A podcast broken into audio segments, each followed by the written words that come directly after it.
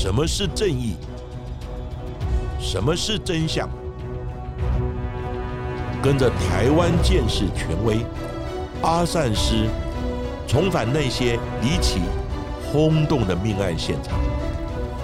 请听阿善师的见识实录。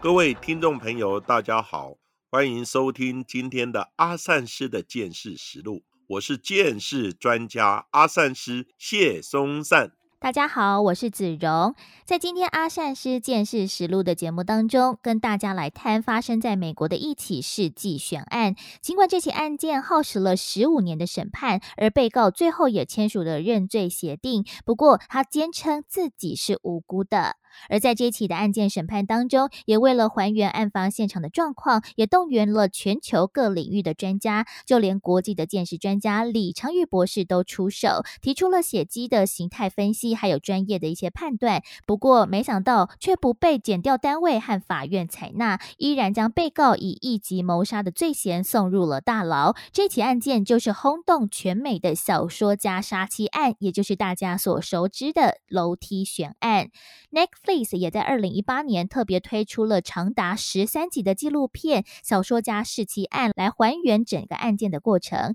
尽管后续这部纪录片也出现了一些花边新闻，不过也再度的引起了全球对本案的一个关注。而 HBO 在五月初也推出了以本案改编的悬疑剧《The Staircase》，台湾的翻译叫做《命运阶梯》，是由奥斯卡的影帝科林·福斯来主演。有兴趣的朋友们也可以来收看。哦那这个隐居的消息呢？感谢来自英国的听众 Jenny 告诉我们。而到底这一起的楼梯悬案的症结点在哪里？那审判的过程又有多么的曲折离奇？那以阿善师多年的见识经验来判断，到底案件的过程可能是什么呢？阿善师是的，这起楼梯的悬案，它是发生在二零零一年，也就是民国九十年，在美国的北卡罗来纳州的达勒姆市。主要呢，他是叙述一件先生呢发现太太倒卧在楼梯口，于是呢赶快打九一一电话呢请求救护。等救护人员到达现场的时候，发现太太呢已经不治身亡。后来警察也到达现场展开侦查及收证，结果呢发现先生设有重嫌。但是呢这起案件到底是先生杀了太太，还是呢太太是从楼梯上跌落？因为呢延误发现而失血过多不治身亡，那这一起案件的案情呢曲折离奇，以及呢在法庭审判的过程，也有多位专家有不同的专业鉴定的意见，也让这一起案件变成新闻报道的焦点，以及社会大众讨论的话题。这一起案件呢，检察官经过侦查结果，认定呢先生有罪而提起公诉。但是呢，被告的律师也找了我的老师，也就是知名的鉴识专家李昌钰博士呢，来参与这个案件的鉴定。而阿善师呢，在东吴大学上课的时候，也有同学呢提出想要呢了解这一起案件，所以呢，我开始收集资料，研究相关的案情及鉴定的细节，发现呢，本案的关键在现场楼梯口，就是呢太太倒卧的地方。他的血迹形态以及呢死者伤口凶器的研判，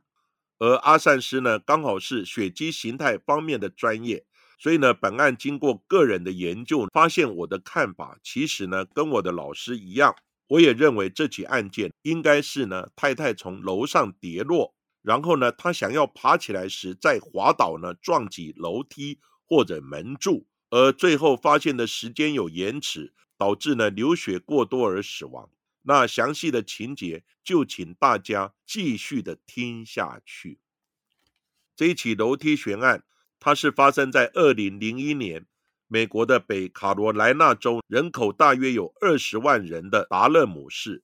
在十二月九号呢，星期天凌晨两点四十一分左右，九一一报案中心呢接到一通男子的报案电话，电话内的男子呢非常的惊恐，慌忙的说道。我的妻子出意外了，从楼梯上摔了下来，目前还有呼吸，请赶快派救护车来。救护单位接到讯息之后，就马上派员呢到现场进行救护。不过呢，在五分钟之后，这名男子呢再度打电话，非常焦急的说：“他没有呼吸了，快点，快点！”接着呢，马上电话就断了线。医护人员呢，迅速在第一次报案之后七分钟内呢，就抵达了现场。不幸的是，经过医护人员的检验，这名女子呢，已经没有任何生命迹象了。后续根据警方的调查，这名报案的五十八岁男子叫做麦克·彼得森，他是一名知名的小说家。出生在一九四三年，也曾经在美国国防部工作。他和第一任妻子佩蒂育有两名儿子，之后也被派到越南打越战，并且在一九七一年从美国的海军退役。之后，一家人也曾经到德国生活了好长一段时间。而在德国生活的时候，也认识了同为美国退伍官兵的乔治·利兹夫妇。那因为他们两家人同是在异乡的美国人，所以两家的关系是十分的密切的。不过，乔治、利兹夫妻俩却相继在一九八五年前后去世，而麦克就收养了他们两名大约一岁到两岁的女儿。而在两年之后，麦克和第一任妻子离婚，直到了一九八九年，他再度回到了美国北卡罗来纳州，也凭借着自己军人的经验，还有打越战的身份，写了好几部的畅销小说，更获得了几十万美元的版税。而在这段期间，也认识了现任的妻子，也就是本案的死者凯撒琳。凯撒琳与前夫呢生有一名女儿，他也是呢美国北电网络公司的高阶主管，事业呢蒸蒸日上。那麦克呢，在一九八九年，他买下了暗方的这一栋豪宅。豪宅呢，它占地呢将近有一点三公顷，户外呢有大花园以及游泳池，还有呢里面有十四个房间。非常的气派，麦克与凯撒琳以及呢五位的儿女们也陆续的搬到了豪宅来居住，一家七口相处的非常的和睦，一直到一九九七年，麦克与凯撒琳呢才正式的结婚。不过呢，看似和乐融融的家庭，到底呢在案发当晚发生了什么事情呢？根据麦克的说法，当天晚上呢十一点钟左右呢。夫妻两人呢，一起在客厅边喝酒边看电影。随后呢，两人就一同到外面的游泳池旁边继续的喝酒聊天。大概经过三个小时之后，凯撒琳说他还有工作要处理，所以呢，他就先行回房间，剩下麦克独自留在游泳池旁边抽烟及喝酒。就在四十几分钟之后，等麦克呢要回到房间的时候呢。突然看见妻子凯撒琳已经呢倒在楼梯下的血泊之中，他慌忙的拨打九一一电话报案，请求协助，同时呢也找了一些毛巾垫在呢妻子头部的下方，可惜最后妻子凯撒琳还是不幸身亡。而根据两名到现场救护的人员表示，他们进到屋子里面之后，是在西侧的楼梯口发现了凯撒琳，他的后脑勺砸在了楼梯最下面的台阶上，身体仰躺着，两条腿打开朝向了走廊，身上。地上、四周的墙上还有门框上，到处都是血迹。而经过了医护人员的检查，确认凯撒琳此时已经没有了呼吸和心跳。十分钟之后，麦克的大儿子托德也来到了现场。那警方也赶到了现场，拉起了封锁线，开始对现场进行勘查采证。警方第一时间看到如此惨烈的现场，从他们的经验来看，这绝对不可能是单纯从楼梯跌落的意外。经过了初步的勘查，屋内并没有外人入侵的状况，所以警方将第一时间发现及报案者麦克列为了重大嫌疑人。而经过了法医的检验，表示凯撒琳体内的酒精含量只有百分之零点零七，而美国的酒驾标准是百分之零点零八，所以呢，依照常理来判断，凯撒琳不可能是因为喝酒导致他从楼梯上跌倒的，而反而发现凯撒琳全身上下居然有三十五处的裂伤，其中的头部就有七处的裂伤，颈部的甲状软骨骨折，脸部。背部、手背都有不同程度的伤口，甚至呢手上也有防御性的伤口。那最终法医判定凯撒琳的死因是头部的闭合性损伤，也就表示他可能是受到了钝器打击所导致的。那法医的报告当中也说明了，凯撒琳头部的损伤是在经过一个半到两个小时之后，因为失血过多而死亡的。大部分的人。在看了法医验尸报告之后，都觉得麦克一定就是凶手。不过呢，杀人总是要有动机啊。经过警方的深入追查，发现呢有两个可能的动机。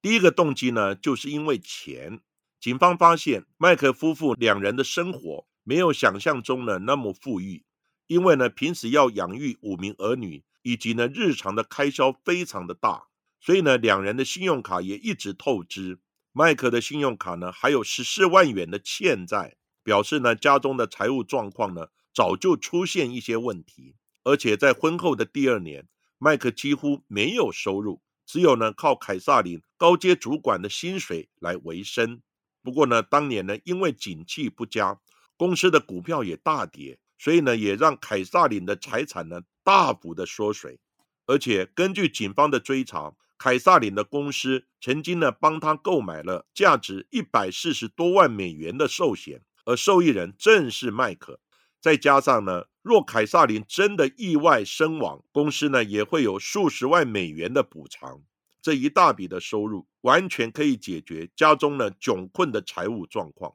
这会不会就是麦克杀害妻子的原因呢？而第二个警方怀疑的动机就是婚姻，因为警方从麦克的电脑当中发现，麦克他收藏了大量的男同志照片、影片，还有浏览记录，也在他的 email 当中找到了他招揽男妓的证据，所以警方确信麦克其实是一名双性恋。而警方推断，会不会是当天凯瑟琳在用电脑的时候发现了麦克这个秘密，两人进而发生口角，而麦克害怕双性恋的真相曝光，所以才动手杀害妻子呢？这两个看似非常合理的猜测，也让警方开始大动作的开始收集更多的人证和物证。而麦克也找了一组厉害的辩护团队，在缴清了八十五万美元的保释金之后，检方和辩护方都展开了动作。而辩护团队甚至也网罗了世界知名的各领域专家来为麦克出庭作证，而其中就找到了这一名国际知名的鉴识专家李昌钰博士。我的老师李昌钰博士。他先前呢，曾经为知名的美式足球明星 O.J. Simpson 呢进行辩护。O.J. Simpson 涉嫌杀妻案辩护呢而声名大噪，辩护团队呢也因此找上了他。在隔年二月十四日，李昌钰博士呢来到了麦克家，详细的查看了案发现场的状况，也查看了分布在楼梯间的血迹形态。在了解案件大致的状况之后。李昌钰博士也答应了要为麦克来出庭作证，而在此时，麦克也面对媒体坚称呢自己不是杀人凶手，妻子呢他是从楼梯上摔下来意外身亡的。不过呢，就在案发五个月之后，就是二零零二年五月十日，负责承办本案的检察官哈丁，他公布了一份报告，让麦克再次深陷在杀妻的疑云之中。检察官哈丁发现呢，在十八年前，麦克的两位养女，他们的亲生母亲荔枝的死亡原因。一九八五年，麦克呢还在德国生活的时候，荔枝呢某一天呢被保姆发现死在楼梯的下方，而身旁呢也同样呢到处都是鲜血。而荔枝呢死前最后见到的人，正好就是麦克。不过呢，最后德国警方对荔枝的死因认定是。荔枝呢，他是因为突发的脑溢血，导致他意外从楼梯上呢跌落身亡。之后呢，也将荔枝的尸体呢运回美国安葬。而十八年后，麦克的妻子呢，也因为不明原因从楼梯上跌落身亡。这未免是太巧合了吧？还是麦克的预谋杀人呢？检察官哈丁将这两个案件连接在了一起，而他也建议要对利兹进行开棺验尸。而在取得了利兹家人同意的前提之下，同一位为凯撒琳进行尸体检验的法医也为了利兹做了尸检。而最终法医的结论是，利兹的头部也同样有七处的伤口，而且根据这伤口及当时的现场血迹来判断，法医也认为利兹和凯撒琳的死因类似，都是遭受到。到了钝器打击所致死的，而这也将案件的矛头再一次的指向了麦克。在二零零三年七月份，本案正式开庭审理，被告麦克被指控一级谋杀罪，检方和辩方也展开了激烈的讨论。其中最主要讨论的重点就是，到底凯撒琳是意外跌倒还是被谋杀的呢？而检察官哈丁在一开场就展示了一根长约一百二十公分、金属材质、用来生炉火的吹火棒。这根吹火棒是凯撒琳的姐姐凯迪斯送给家人们的，而他每一次去凯撒琳家的时候，都会看到他所送的这根吹火棒就放在火炉旁边。不过，在案发之后，这一根吹火棒却离奇的消失了。检方认为，这根吹火棒就是打击凯撒琳头部的钝器。开庭时，检方根据麦克的报案电话，就是呢，在两点四十一分时，他电话中呢表示太太呢还有呼吸。不过呢，七分钟之后，医护人员到达现场，却看到呢地上的血迹很多都干掉了，这不符合麦克的说法。而检方也找到了法医来出庭作证，法医表示。根据呢，他以前的经验，如果呢人是从楼梯跌落身亡，头部的伤口呢大概就只有一到两处。像本案凯撒琳呢身上有三十多处的伤口，他还是第一次看到。而头部的七处伤口呢，更像是钝器重击。那颈部的软骨骨折，也像是呢有被勒过的痕迹。手上的防御伤呢，也不像是从楼梯跌倒所导致的。另外呢，检方也找到一名血迹专家，叫迪佛来出庭作证。迪佛说呢，他有做过实验，用同款的吹火棒来重击血袋，只要呢四下的打击，就能够形成呢像案发现场这样的血迹形态。他甚至呢在法庭上做了一个模型来模拟呢案发的楼梯，并且用他的专业还原了案发行凶的过程。所以呢，他认为出现在墙壁上。地上、门框上，以及呢麦克短裤上的血迹痕迹，只有可能是在凯撒琳被击打的情况所造成的，绝不可能是意外楼梯摔下来所形成的。而另外一方面，辩方的律师鲁道夫也表示说，麦克和凯撒琳他们两人非常的恩爱，跟家中五名孩子的关系也非常的好，亲戚、邻居、同事还有朋友也一致称两人就是模范夫妇。麦克也完全没有暴力的倾向。同时，律师也对凯撒琳的后脑七处致命伤口做出了解释。律师表示说，在一般的刑事案件当中，如果是使用钝器杀人，一定会用尽全力来击打受害者，如此一来，就会造成了像是颅骨骨折或者是颅脑损伤的状况。不过，本案的凯撒琳虽然在头部有裂伤，但是颅骨既没有骨折，也没有颅脑损伤的状况，所以凯撒琳不可能是被钝器所击打致死的。而对于先前警方所提出了两个杀人动机，迈克也承认说自己是双性恋，也曾经和同性发生关系，但这不代表他不爱他的妻子。而且他和同性友人在 email 的对话当中，其实也谈到了迈克和凯撒琳的感情非常的融洽，而且凯撒琳早就也知道自己双性恋的事实，他试图要破除婚姻关系引发杀人动机的说法。而至于保险金的部分，律师则表示，麦克不会因为保险金而杀人，而最后麦克也没有获得凯撒琳的保险理赔金。而出庭作证的李昌钰博士也用了对现场他所做出的血迹形态分析，说明呢凯撒琳的伤口更符合从楼梯上呢意外摔下呢所造成的。李昌钰博士更表示，在楼梯的天花板上呢，并没有发现任何一滴血迹。如果凶手真的是使用钝器来击打的话，一定呢会把凶器呢举高，并且很用力的击打，而血液呢就一定会飞溅到了天花板上。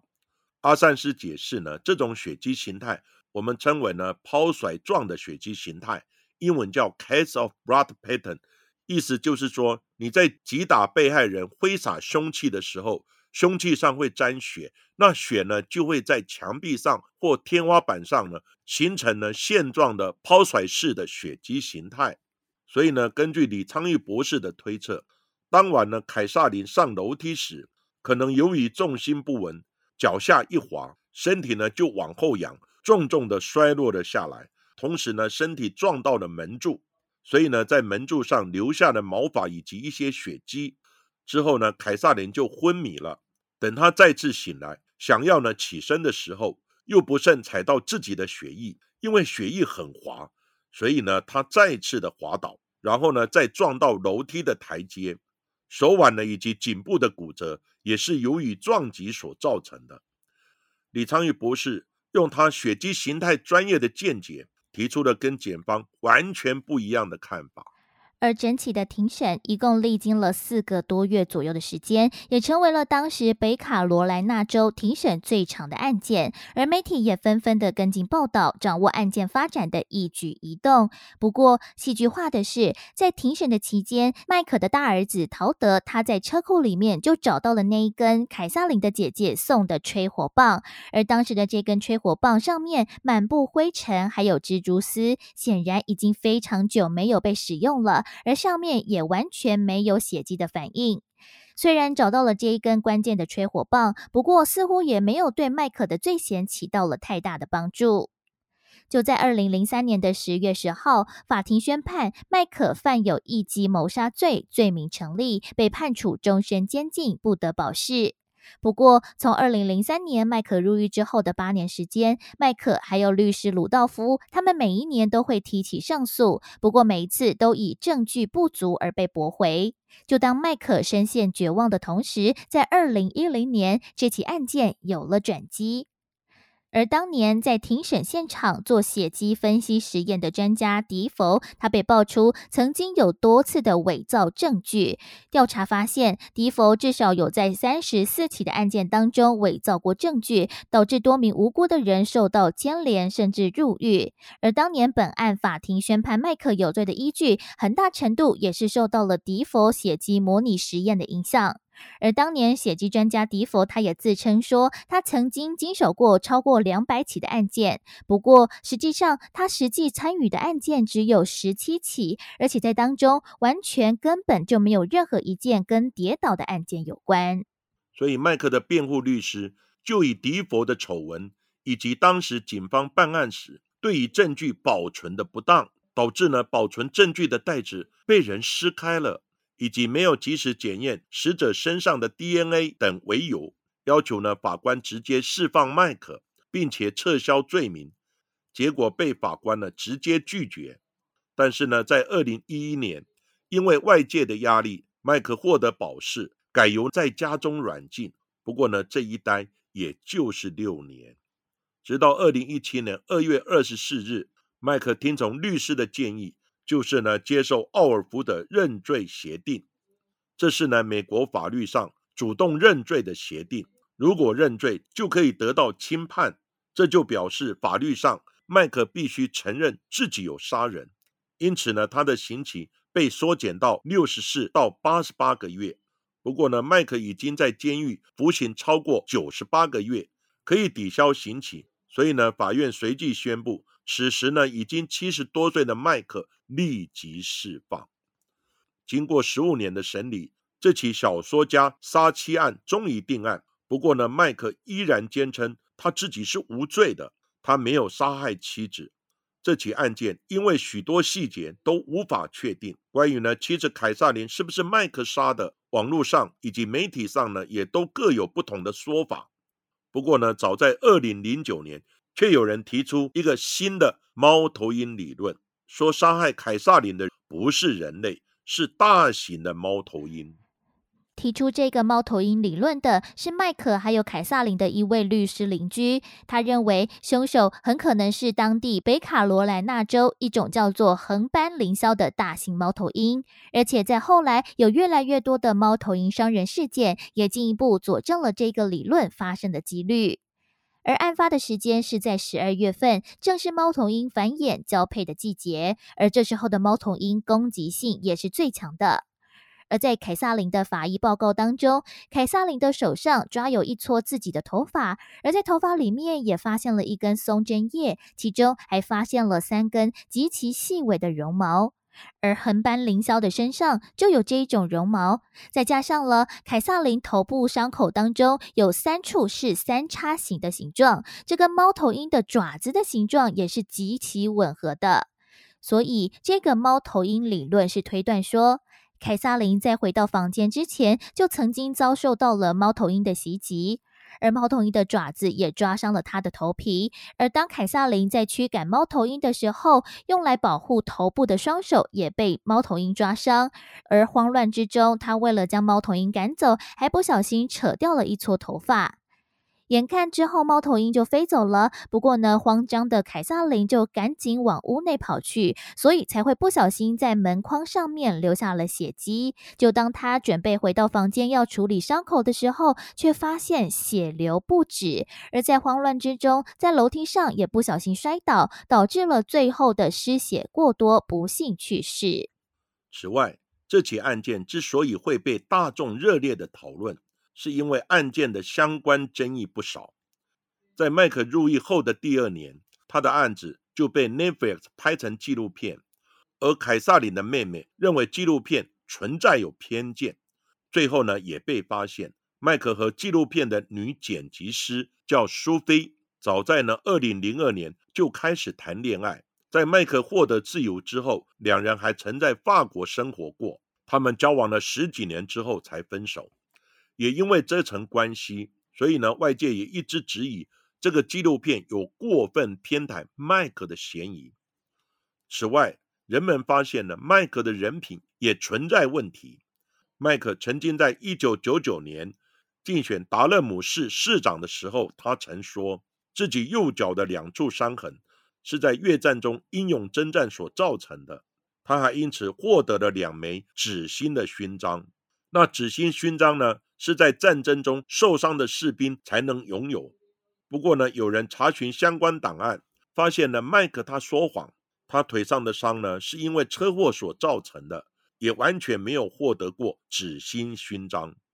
不过，案发至今也超过二十年的时间，随着最近 HBO 又再度推出影集，我想呢，也有更多人会再次开始讨论呢这起楼梯的悬案。那到底麦克真的是杀妻凶手吗？还是凯撒琳真的是意外跌倒身亡呢？每一个人呢都有不同的见解。那这一起呢楼梯的悬案，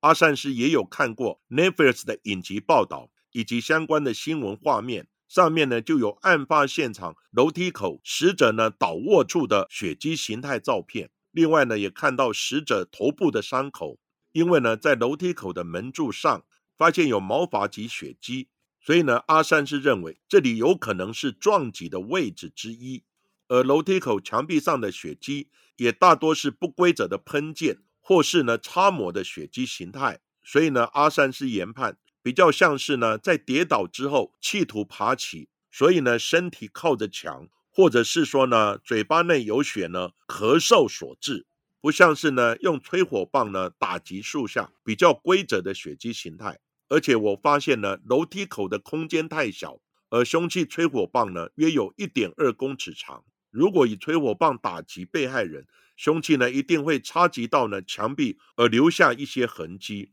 但是呢，墙壁上并没有这种痕迹。加上李博士所说的挥动凶器呢会有抛甩状的血迹形态，那在天花板上也没有，墙壁上面也没有。所以呢，阿三是认为。有可能是从楼梯上跌倒而撞击到门柱，然后呢，企图爬起再次跌倒所致。此外，阿三是认为本案呢并没有非常明确的犯罪动机，因为麦克跟凯撒琳呢，他们夫妻俩平时呢感情很好，家庭也很和睦，不太会因为某些因素呢引起杀机。况且呢，麦克的财务状况。也不是被逼到了绝路，非杀人诈保不可。再加上麦克在发现妻子倒卧在楼梯口，他报案时呢紧张的状态，我认为呢不容易伪装出来。但是呢，李博士的鉴定意见最后还是没有被法庭以及陪审团所采用。那麦克呢还是被判有罪，因为本案呢的确还存有很多呢悬疑未解之处。而死者的伤口呢也很奇怪，真的跟平常呢单纯一次或两次跌落楼梯所造成的。那现场的血迹形态的解释也是专家各有见解。所以呢，虽然本案阿善师的看法跟我的老师看法是一致的，但是呢，见识并不是绝对的，他也无法解答所有的问题。那本案呢，可能的事实真相，我想只有当事人麦克以及死者凯撒琳呢最清楚了。另外呢，也有人谈到李昌钰博士呢在法庭上的专业论述完全不被尊重，检察官甚至呢直接表示。李昌钰博士是拿人钱财替人消灾，他是个牙医，他讲话呢有很重的口音，我们甚至呢都听不懂他在讲什么。其实呢，检察官这种说法是严重的种族歧视，他为了达成呢在法庭上打击呢李昌钰博士的可信度，不择手段。其实呢，阿善师也在美国念书及住过，虽然美国号称民主国家。其实呢，种族歧视的问题依然存在。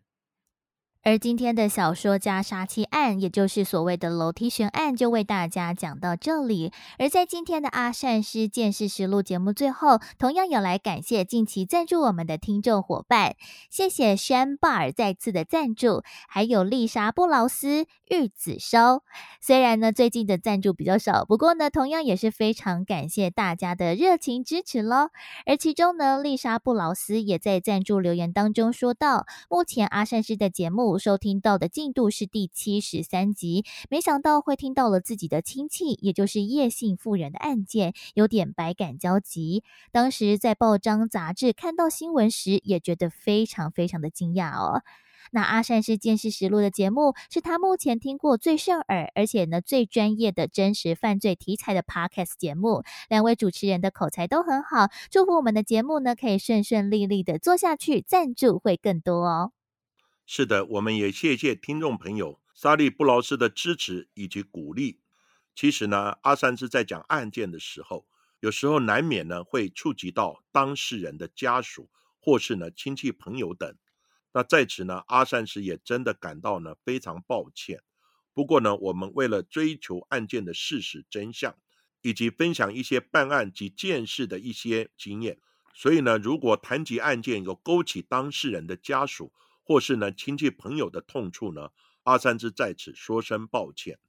不过我们最重要的目的就是呢要有一些警示的作用。阿善师常常讲，人在做，天在看。如果人不存善念，心存侥幸，想说呢作案之后没有人发现，因为呢阿善是办过很多案件，其实呢法网恢恢，疏而不漏，百密必有一疏。而且现在见识的技术以及呢科技都很进步，再加上呢监视器又到处都有，所以呢阿善师在此真的奉劝呢有这种念头的人早一点打消。我们还是做一个正正当当合法的公民，凭着我们劳力来赚钱，这样子你日子可以过得很好，睡觉也会睡得更安稳。而且阿善师也觉得有一些案子可能破不了。或者是说案件非常有可能就是嫌犯所做的，只是呢证据不足，最后呢判处无罪。但是呢阿三是相信天理自在，因果循环，善恶有报，不是不报，时辰未到。如果司法的惩治失败了，没有办法呢逮捕真正的凶手，或是呢给予适当的惩治，但是呢阿三是相信。另外还有一种道德的惩罚，如果一个人做了坏事，我在想呢，他心中的阴影抹灭不掉。如果死者真的有灵，我想呢，真的有一天会去找他偿债索命的。那最后，阿善师也要感谢，最近有一些听众朋友陆陆续续跟我们分享，说他有买了阿善师的书，而且看得非常有感。那阿善师呢？非常谢谢这些听众朋友，因为呢，在一年前，阿善师有出过一本《台湾大案见识现场》，他把阿善师三十几年的办案经验，以及呢对一些有争议性案件的一些看法，譬如苏建和案，譬如江国庆案等等，都有呢发出阿善师个人的浅见。如果各位听众朋友觉得呢听我们 Pockets 还不够的话，想要更了解阿善师，真的欢迎各位上网订购或是到实体书店呢来购买。你上网只要打“台湾大案见识现场”，就能发现相关的连结。非常感谢大家。而今天的节目就为大家进行到这里，谢谢各位收听阿善师见识实录。如果喜欢我们节目的话，欢迎在 s o n Spotify、Apple Podcast、KKBox 上面订阅节目，并且踊跃留言给我们，给我们五颗星的评价。同时，也欢迎大家多多利用平台来赞助我们节目喽。那下一集也请大家继续听下去。